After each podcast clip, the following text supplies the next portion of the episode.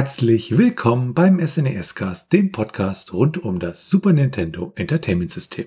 Mein Name ist Florian. Und mein Name ist Felix. Und in der heutigen Episode behandeln wir das Spiel Disneys Bonkers, auch bekannt im japanischen Raum als Bonkers Hollywood Daisakusen. Es handelt sich dabei um einen Einspieler-Plattformer für das SNES und entwickelt wurde das Ganze von Sun L sowie veröffentlicht dann durch den Publisher Capcom.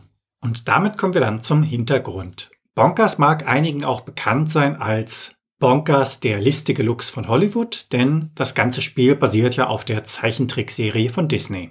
Ausgestrahlt wurde das Ganze vom 4. September 1993 bis zum 23. Februar 1994, also die Erstausstrahlung ist hiermit gemeint. Und es geht, wie der Titel schon sagt, um Bonkers, genau genommen Bonkers die Bobcat, eine Art ja Comic-Lux der eine Karriere bei den Hollywood Studios hatte und nachdem diese vorbei war, entschloss er sich bei der Polizei anzufangen. Dort hat er auch einen menschlichen Partner namens Lucky Peakwell und später dann wird dieser gewechselt bzw. ersetzt durch Miranda White. In der Serie gibt es dann auch teilweise Auftritte von anderen Disney-Figuren wie zum Beispiel Donald Duck oder dem Hutmacher aus Alice im Wunderland. Und die gesamte Serie lehnt an Disneys Film Falsches Spiel mit Roger Rabbit von 1988 an.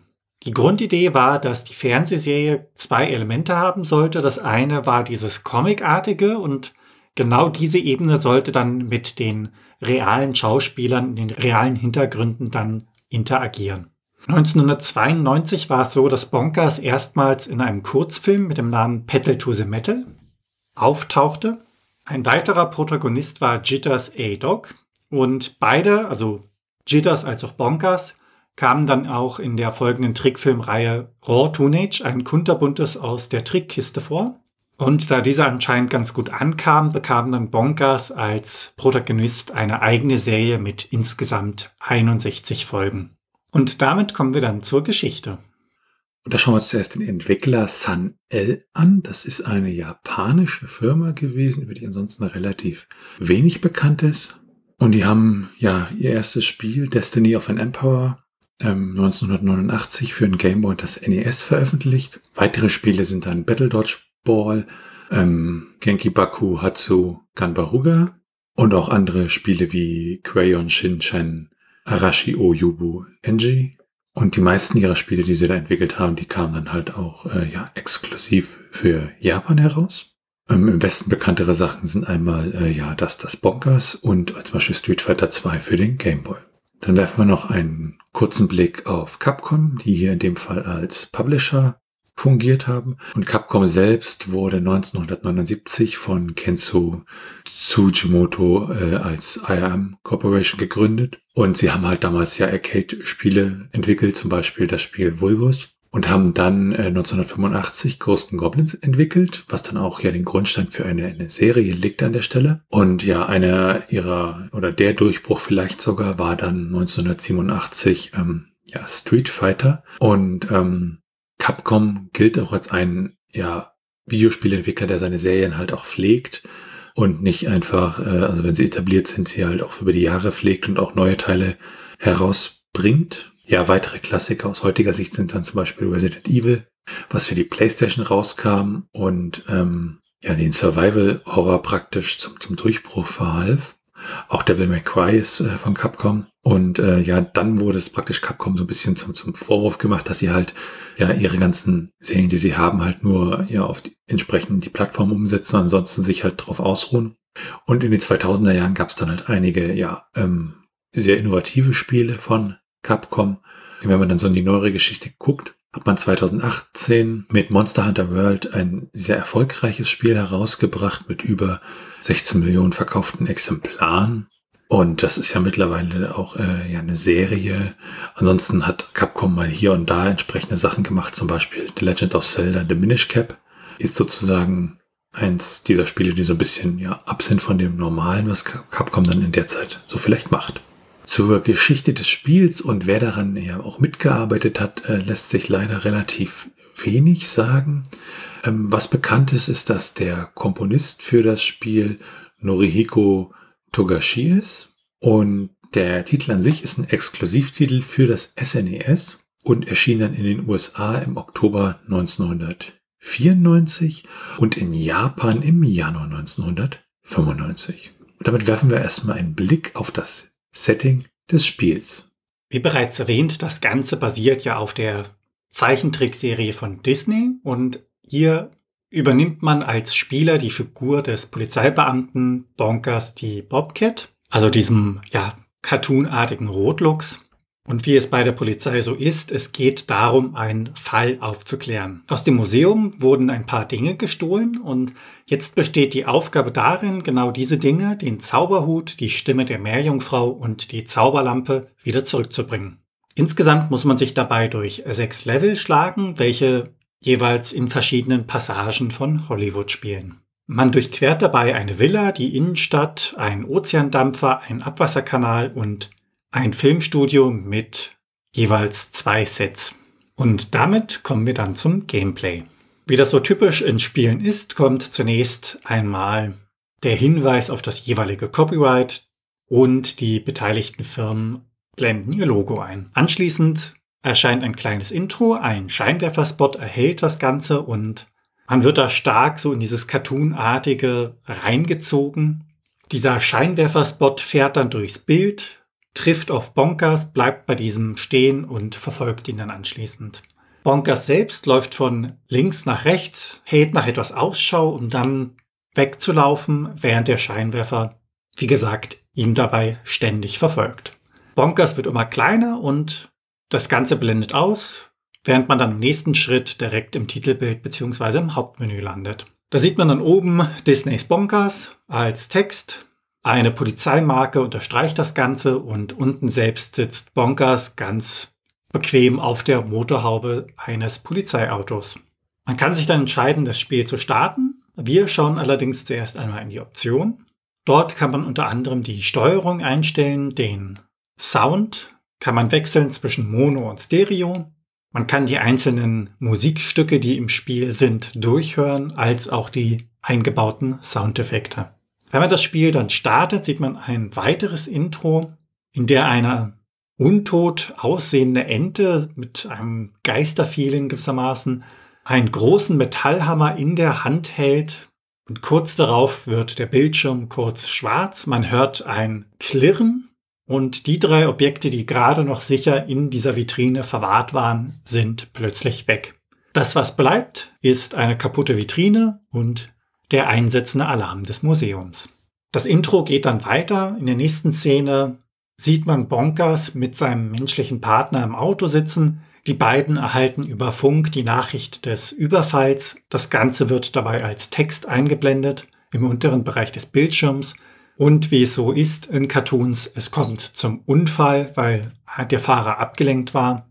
Direkt drauf wird dann eine Passage aus einem Zeitungsartikel eingeblendet. Der menschliche Partner landet dabei leider im Krankenhaus und Bonkers übernimmt den Fall. Hier beginnt dann das Spiel. Es handelt sich um einen 2D-Plattformer und man sieht dann vom Bildschirmlayout her, dass man links oben die Leben bzw. die aktuelle Energie in Form von Herzen hat. Rechts oben sieht man die aktuellen bzw. maximalen Bomben, die man einsetzen kann und die Anzahl der goldenen Polizeimarken. Links unten sieht man die Dash-Anzeige. Sollte diese während des Spiels einmal blinken, dann kann man auch unverwundbar durch die Gegner hindurchrennen. Dies wird ausgelöst, indem man spezielle Objekte einsammelt.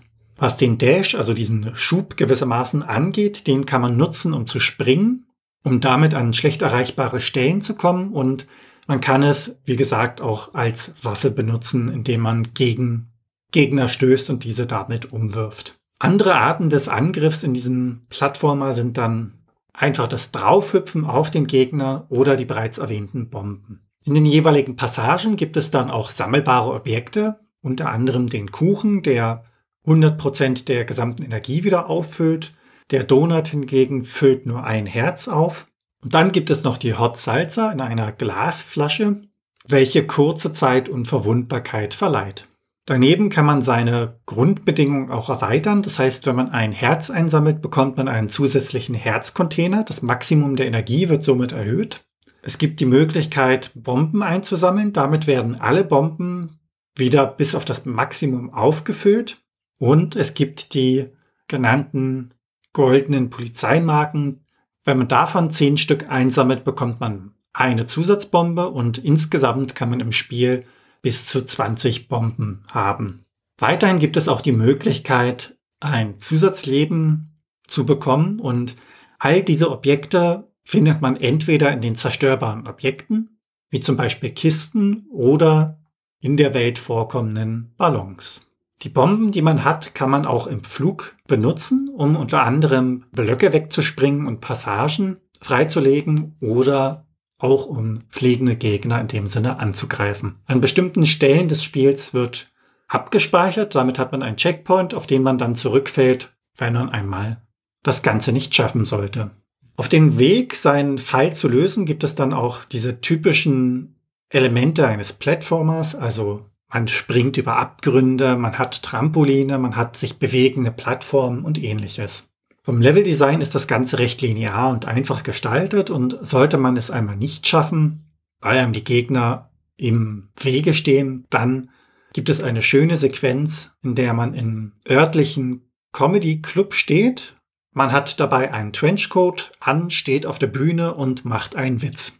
Wenn man diesen als Spieler ignoriert, ist das Spiel vorbei. Und wenn man aktiv darauf eingeht, dann wird das Spiel fortgesetzt. Wenn man es dann geschafft hat, sich an Fledermäusen oder Schraubenschlüssel werfenden Bühnentechnikern vorbeizuschleichen, beziehungsweise diese zu besiegen, kommt man dann am Ende eines Levels zu einem Endboss. Und wenn man es schafft, auch diesen zu besiegen, dann erscheint ein Zeitungsartikel, wie man ihn aus dem Intro bereits gesehen hat, welcher dem Spieler die Informationen gibt, wie lange er gerade für dieses Level gebraucht hat. Und sehr schön zu sehen auch ein Kommentar des Partners, der im Krankenhaus liegt, beziehungsweise so eine kleine Schlagzeile, die das Ganze ein wenig aufheiternd. Kurz nach der Zeitung sieht man dann eine Weltkarte, bei der man das Level, was man als Spieler gerade geschafft hat, durchstreicht. Also es wird gekennzeichnet, dass man weiß, wie viele Level man noch vor sich hat. Insgesamt gibt es sechs Level, die allerdings auch noch in so kleine Passagen unterteilt werden. Schafft man es, alle Endbosse zu besiegen und schlussendlich dann das gesamte Mysterium dieses Überfalls aufzuklären, dann sagt einem der Hüter der Zeit, eine ja, alte goldene Standuhr gewissermaßen, dass die Welt ja undankbar sei, er habe in seiner Aufgabe die Zeit gehütet und niemand hätte, während er in diesem Amt war, jemals ein Danke gesagt oder ihn dafür wertgeschätzt. Grundsätzlich sieht er allerdings ein, dass er besiegt worden ist und gibt die Schätze, welche aus dem Museum gestohlen worden sind, wieder zurück. Damit befindet man sich dann in den Credits. Bonkers bedankt sich dafür und dieses Dankeschön ja verwirrt den Zeithüter. Er fragt sich, womit er das gewissermaßen verdient hat. Nach all dem, was ich getan habe, sagst du Danke. Und dadurch kommt er dann zur Einsicht, dass er seine Aufgabe als Hüter des Zeitlichen wieder einnimmt und anschließend verschwindet. Es folgt ein altbekannter Zeitungsartikel. Man sieht die Levelzeit, man blendet dann anschließend ins Krankenhaus über und in dieser Szene sieht man dann, wie Bonkers menschlicher Partner im Krankenbett liegt, er selbst mit einer Zeitung in der Hand. Bonkers erzählt dann davon, wie die beiden eine Medaille für das Lösen des Falls bekommen und sein menschlicher Partner scherzt dann ein wenig, ja, jetzt, da du das ja alleine geschafft hast, brauchst du mich ja nicht mehr als Partner und er allerdings, also Bonkers an sich, verneint dies und beide lachen. Und damit endet dann die Szene in diesem Krankenhaus. Es wird dann übergeblendet. Man sieht dann wirklich als Bild eine Filmrolle durchs Bild laufen. Bonkers bewegt sich auf dieser Filmrolle von Abschnitt zu Abschnitt und in dem jeweiligen Abschnitt wird dann ein eigenes Setting dargestellt, also Passagen aus dem Spiel werden dargestellt und man sieht dann jeweils eingeblendet als Namen die Gegner, die gerade in der aktuellen Filmsequenz sitzen bzw. auftauchen. Ganz zum Schluss sieht man dann, wie Bonkers zu zwei Figuren kommt. Das eine ist eine weiße Ente, die auf einem Regiestuhl gerade schläft und das andere ist eine Maus mit großen schwarzen Ohren, die Zeitungen liest. In dem Sinne ist das dann ein Gastauftritt von Donald Duck und Mickey Mouse. Das, was man dann ganz zum Schluss sieht, ist Bonkers, wie er gewissermaßen durch den Bildschirm schaut und sich noch einmal beim Spieler für das Spielen des Spiels bedankt und hofft, dass dieser auch dabei Spaß gehabt hat. Und damit kommen wir zur Steuerung. Mit B springt man, mit Y löst man seinen Dash, also diesen Schub aus. Mit X kann man seine Bomben nutzen. Mit dem Digitalkreuz bewegt man sich. Mit Start pausiert man bzw. bestätigt die ausgewählten Einträge in den jeweiligen Menüs und teilweise hat man dann noch Kombinationen. Bonkers kann sich zum Beispiel zu einem Ball zusammenrollen und dabei mit Schwung vorstoßen. Das Ganze wird dann mit der Dash-Taste, also Y und dem Digitalkreuz runter ausgeführt. Und damit sind wir dann bei der Grafik und dem Sound angekommen. Es fängt schon bei der Intro-Sequenz an, die ist halt wirklich sehr, sehr ja, liebevoll gestaltet und auch die Level-Szenen schön aus und wirken voller Leben, ohne dass sie irgendwie übermäßig überladen wirken. Und die Gegner, die Sprites sind halt auch recht hübsch. Die Boss-Gegner zum Beispiel, die sind dann nochmal eine Klasse für sich. Und äh, ja, dieses Intro und auch der Abschluss am Ende ist grafisch durchaus spaßig und gibt dem Ganzen halt dieses Gefühl von ja, Cartoonigkeit. Und die Musik dazu, die passt auch sehr, sehr gut in diese wirklich cartoonige Welt. Also da hat man wirklich Lust, dann aus den 90er, 80er Jahren nochmal diese Cartoons jetzt alle am Stück zu sehen. Und ähm, für die Musik ist ja Norihiko Togashi verantwortlich. Das ist ein japanischer Musiker und Gitarrist. Und der ist auch Teil einer J-Pop-Band, nämlich äh, NJ. Und er hat an einigen Videospielen mitgewirkt. Seit 1989 ist er in der Spielebranche tätig und mittlerweile sind das über 50 Spiele, an denen er da äh, ja mitgearbeitet hat und macht daneben jetzt auch Musik für andere Medien wie Animes, Klingeltöne oder war zwischenzeitlich auch sogar schon mal Musiklehrer. Ja, genutzt wurde ein äh, ja, Soundtreiber von äh, Katsuhiro Hayashi, der von äh, Sun-L entsprechend modifiziert wurde. Das äh, Interessante an äh, Katsuhiro Hayashi ist, dass er eigentlich mehr so als ja, Sega-Komponist bekannt ist, aber auch einige äh, ja, Sachen für Super Nintendo gemacht hat, nämlich nachdem er dann äh, ja Sega verlassen hatte. Wenn man ins Raum hineinschaut, dann haben wir da fast 30 äh, ja, Musikstücke Schrägstrich Soundeffekte, wobei es halt in vielen Fällen wirklich sehr, sehr kurze Soundeffekte sind und wenn auch sehr kurze Musikstücke, also da ist selten mal was länger als eine Minute. Wir haben ein paar Sachen, die sind dann über eine Minute, die gehen teilweise bis in die zwei Minuten ran, aber ja, alles sehr, sehr kurz, dafür aber relativ viel an der Stelle. Also zusammenfassend kann man da wirklich sagen, die Grafik und der Sound des Spiels, die bieten da wirklich ein sehr, sehr rundes Erlebnis an der Stelle.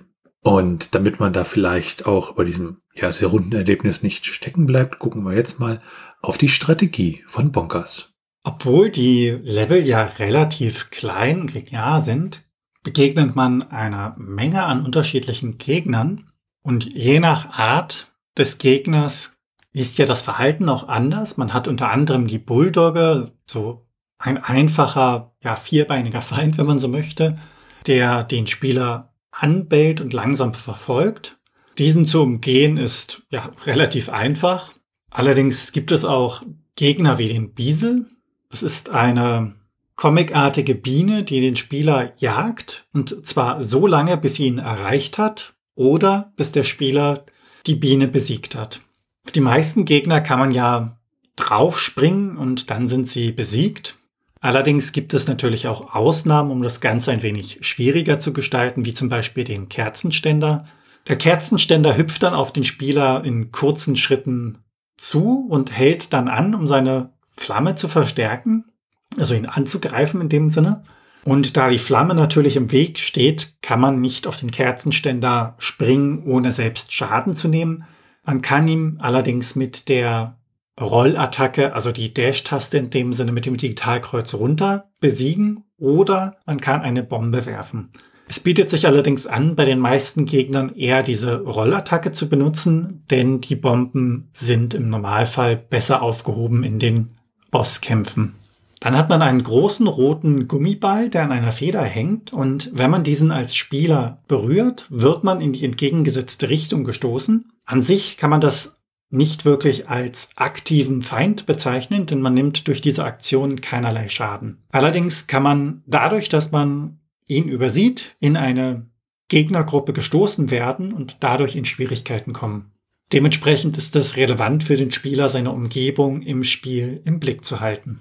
Da man im Hollywood-Setting das Ganze angesiedelt hat, gibt es auch eine Anzahl von Gegnern, die doch recht stark voneinander sich unterscheiden. Unter anderem ist dies ein außerirdischer Thun, der herumhüpft und seine Strahlenkanone abfeuert, wenn er dann immer auf dem Boden landet, während er hüpft. Das passende UFO dazu gibt es auch. Das Schöne bei dem UFO ist allerdings, dass man dieses auch als Plattform benutzen kann. Man sollte dabei allerdings aufpassen, dass man von den Laserkanonen, welche am UFO angebracht sind, nicht erwischt wird. Es gibt dabei auch Gegner, die sich auf den Nahkampf spezialisiert haben. Und einer, der dazu zählt, ist das Ölfass. Als Spieler kann man dieses Ölfass nicht verletzen, aber es kann den Spieler verletzen. Die einzige Möglichkeit, dort dem Ganzen aus dem Weg zu gehen, ist Ausweichen. Daneben gibt es unter anderem auch noch den Scooter. Diese haben keine Fernkampf- oder Projektilattacken, sondern versuchen wirklich mit sich selbst, ähnlich wie das Fass gerade, den Gegner, also den Spieler in dem Sinne, zu treffen. Was die Bosse am Ende des jeweiligen Level betrifft, ist es so, dass man sich für diesen Moment, sofern es möglich ist, die Bomben aufheben sollte, da sie außerordentlich praktisch für diesen Kampf sind. Und die Zeit davor sollte man auch dafür verwenden, um unter anderem diese goldenen Polizeimarken zu finden, damit man am Ende einen Vorteil durch die erhöhte Bombenanzahl hat, die man durch das Sammeln dieser Polizeimarken bekommt. Es gibt dann auch Listen, wo die jeweiligen Herzcontainer, also die Gegenstände, die einem die Maximalenergie erweitern, zu finden sind. In Level 1.1 ist dies zum Beispiel am oberen Ende des Springbrunns, der am Ende des Levels gefunden werden kann. Und man kann diesen dann also als Sprungbrett gewissermaßen nutzen. Wenn man sich allerdings ein wenig näher mit dem Level befasst, sich also umschaut, sollte man die Herzcontainer auch an sich finden können. Falls man dennoch einmal Probleme haben sollte, kann man ja auch Sheets nutzen. Und da gibt es bei Bonkers ein paar eingebaute Cheats, die alle im ja, Titelbildschirm eingegeben werden müssen. Und äh, mit dieser Eingabe kann man dann praktisch erreichen, dass man zum Beispiel 10 Herzen hat, 9 Leben, 99 Bomben oder sogar unendlich Herzen und Bomben oder sogar unverwundbar ist. Es gibt auch Cheatcodes. Bei Cheatcodes für Emulatoren oder so Module wie das Pro Action Replay werden halt bestimmte Speicherstellen ja im Speicher modifiziert, dass immer den gleichen Wert anzeigen. Und das sorgt dann dafür, dass zum Beispiel die Anzahl der Leben immer entsprechend den gleichen Wert hat. Und hier gibt es Cheats für Unverwundbarkeit, unendliche Gesundheit, unendliche Bomben, unendliche Leben oder auch, dass man diesen Dash-Modus sozusagen unendlich oft benutzen kann. Dann sind wir bei den Unterschieden da ist es ganz interessant, es gibt ein Bonkers-Spiel fürs Genesis aus der gleichen Zeit. Das hat aber mit dem Super Nintendo-Spiel wirklich nichts zu tun. Also es sind wirklich zwei völlig unterschiedliche Spiele. Und wenn man dann mal die japanische Version mit der amerikanischen Version vergleicht, wird man auch feststellen, dass es in der japanischen Version ein Passwortsystem gab oder gibt und dieses in der amerikanischen Version ja wegrationalisiert wurde. Damit sind wir dann bei den technischen Daten. Also wir gucken ins ROM hinein, schauen, was für eine ROM-Größe das ist, schauen uns die internen Titel an, die gesetzt werden müssen in so speziellen Headern, die Nintendo auch vorschreibt. Und ähm, bei diesem Spiel ist es so, wir haben ein 8 Mbit ROM, das heißt ein Megabyte groß ist das ROM und es ist ein sogenanntes Fast ROM mit einer Zugriffszeit von 120 Nanosekunden. Der interne Titel des Spiels ist Bonkers, alles groß geschrieben und zusammen.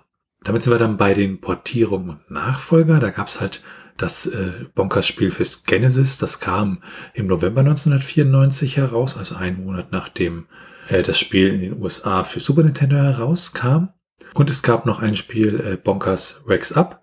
Das erschien fürs Game Gear und das Sega Master System im Jahre 1995. Was ganz interessant ist, dass sozusagen dieses Bonkers-Spiel für Super Nintendo ist das einzige von diesen drei Spielen der, der ja, Bonkers-Serie oder der Spiele, die halt eine Lizenz da entsprechend hatten, äh, nicht in Europa erschienen. Also das erschien ja wirklich nur in Japan und ähm, den USA. Das heißt, äh, von diesen drei Bonker-Spielen ist das das einzige, was man hier dann sozusagen als Import spielen müsste. Und damit werfen wir einen Blick auf das Trivia. Wenn man sich beim Spiel Zeit lässt, dann hat man etwas über anderthalb Stunden damit zu tun. Beeilt man sich hingegen, kann man ein Drittel einsparen und braucht somit nur noch rund eine Stunde. Und durchschnittlich spielt man das Spiel rund eine Stunde zehn Minuten. In den USA bekommt man das Spiel für rund 28 US-Dollar als Cartridge und das ganze Complete in Box ist schon etwas teurer mit rund 110 US-Dollar. Preislich gesehen ist die Cartridge-Lose dann allerdings in Deutschland auch etwas teurer, denn dort bekommt man sie für rund 70 Euro. Und das ganze Complete in Box bekommt man dann für rund 160 bis 180 Euro.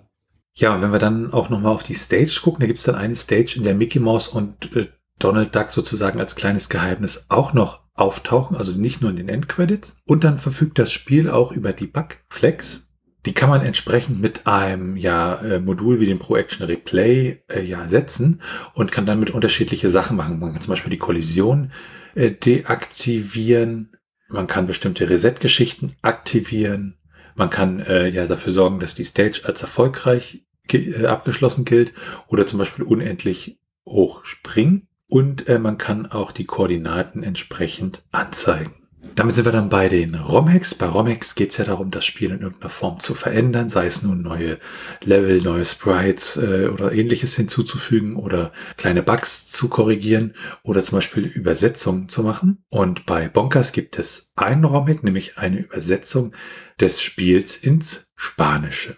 Damit dann zu den Retro-Achievements. Achievements an sich kennen wir ja bei Plattformen wie Steam, so kleine Errungenschaften, die ich da erreichen kann, wenn ich bei Factorio innerhalb einer bestimmten Zeit äh, schon ein Zugnetzwerk zum Beispiel baue. Und ähm, ja, bei den alten Systemen gab es das natürlich nicht. Und mit Retro-Achievements wird halt versucht, so Achievements auf diese alten Systeme über spezielle Emulatoren, die das dann mit auswerten, ja, zu bringen. Für das Spiel Bonkers haben wir dabei 21 Achievements, unter anderem das Achievement äh, Backstage, wenn man die ja versteckten Celebrities gefunden hat und ähm, das Achievement End, wenn man das Ende halt erreicht hat und das Achievement Loveless, wenn man das äh, ja, Spiel geschafft hat, ohne irgendwelche Herzcontainer dabei einzusammeln. Damit sind wir dann bei den Speedruns. Also da geht es immer darum, das Spiel in möglichst, möglichst schneller Zeit durchzuspielen, je nach Kategorie auch unter Ausnutzung von Bugs. Und bei Bonkers haben wir da in der Kategorie Any, die einzige Kategorie, die es bisher für das Spiel gibt, ähm, liegt der erste Platz bei 14 Minuten, 0 Sekunden und 260 Millisekunden.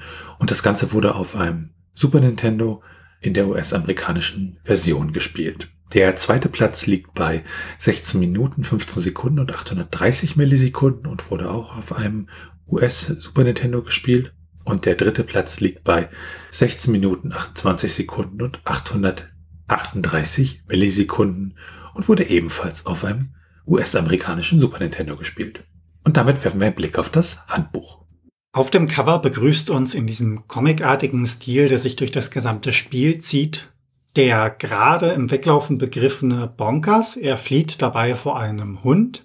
Und direkt auf der ersten Seite dann bekommt man ein Dankeschön von Capcom ausgesprochen, das einem für den Kauf dankt und ein paar Worte an den Leser richtet. Auf insgesamt 21 Seiten wird das Spiel dann dem Spieler näher gebracht und das Ganze unterteilt sich in die ersten Schritte, die Steuerung, Tipps, diverse Details zum Spiel sowie die Garantie als auch ein paar Seiten für eigene Notizen. Das Ganze wird dann noch unterstrichen mit einigen Screenshots aus dem Spiel. Und damit sind wir dann bei den Bewertungen. Ja, die Playtime hat damals im Januar 1995 hat sie 72 von 100 Punkten vergeben und hat gesagt, die Technik bewegt sich auf ordentlichem Displayniveau und das Gameplay ist gut, wobei der Schwierigkeitsgrad etwas hoch angesetzt wurde. Die Computer plus Video Gyochi hat äh, im Dezember 1994 72 von 100 Punkten vergeben und hat gesagt, ich möchte vorausschicken, dass ich kein Bewunderer von Disney-Zeichentrickfilmen bin und dass ich noch nie von diesem Bonkers gehört habe. Aber ehrlich gesagt, was ich gesehen habe, hat mich dazu gebracht, mich dafür zu schämen. Damit will ich nicht sagen, dass das Spiel schlecht ist. Was die Grafik, den Sound und die Spielbarkeit angeht, hat das Spiel überhaupt keine Probleme. Die Wahrheit ist, dass es ein Spiel ist, dem es an Geschmack mangelt. Nicht sehr süß, um gut zu sein, nicht sehr bitter, um schlecht zu sein. Kurz gesagt, das Spiel ist wie Wasser. Es schmeckt nach nichts, aber jemand kann vielleicht nicht darauf verzichten. Kritisches Urteil, ein Spiel für ein Kind. Die Electronic Gaming Monthly hat im Oktober 1994 34 von 50 Punkten vergeben und hat gesagt, Another good Disney entry from Capcom that isn't quite as good as the others. Like the Mickey Mouse games? Nevertheless, Bonkers has a cartoon-like graphic, decent controls, but the sound is a little bit subtle.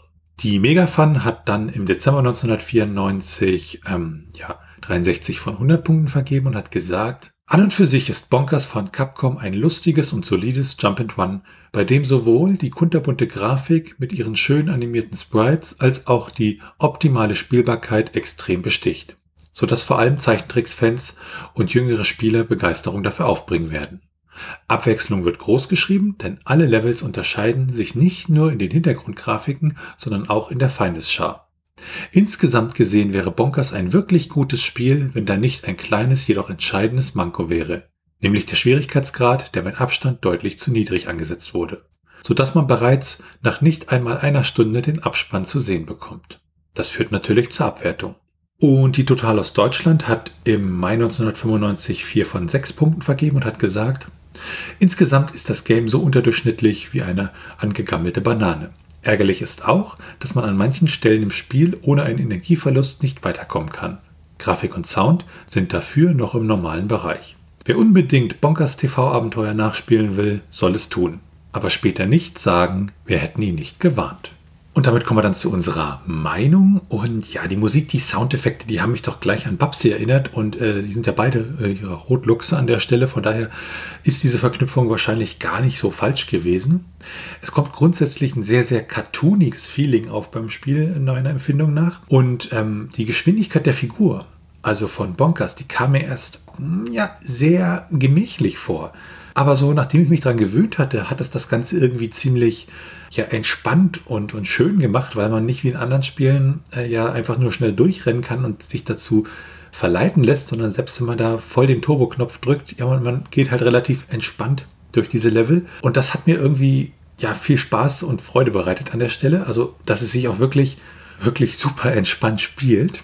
Ähm, ich kann es nur empfehlen. Also ich finde, es ist wirklich ein ganz entspannendes und tolles Spiel, was man sich dann einfach mal auf dem Sofa antun kann und vielleicht auch mal öfter nochmal spielen kann, so zu runterkommen. Ähm, was natürlich schade ist, einmal ist es ein Importmodul, das heißt, man braucht dann die entsprechende Konsole oder den entsprechenden Adapter und es ist dann auch ja relativ teuer ähm, hier im deutschen Raum. Also wenn ich dann 70 Euro für die lose Cartridge bezahlen muss, dann ist das schon mal eine kleine Hausnummer an der Stelle. Wie ist deine Meinung zu dem Spiel, Felix? Preislich gesehen schließe ich mich deiner Meinung auf jeden Fall an. Das finde ich schon ein bisschen happig.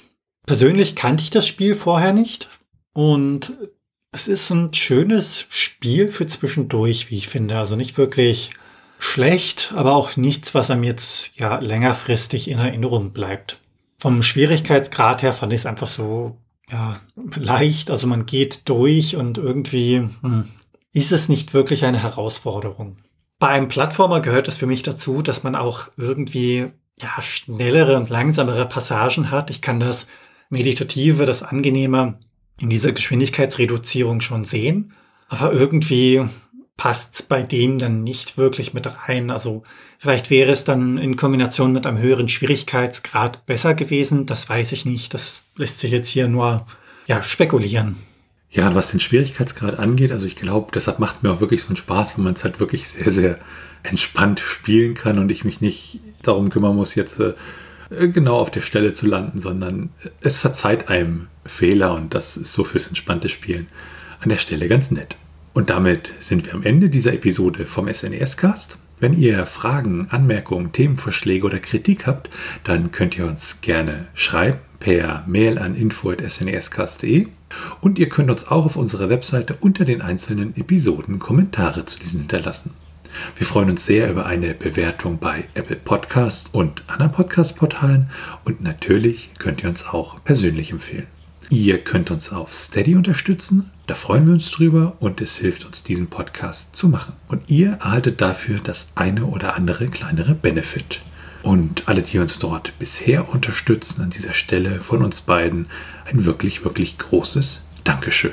Alles weitere dazu und rund um den Podcast, wie zum Beispiel den Link zu unserem Discord-Server, unserem Community Hub oder unseren Social-Media-Präsenzen, findet ihr auf snescast.de. Tschüssi! Ciao!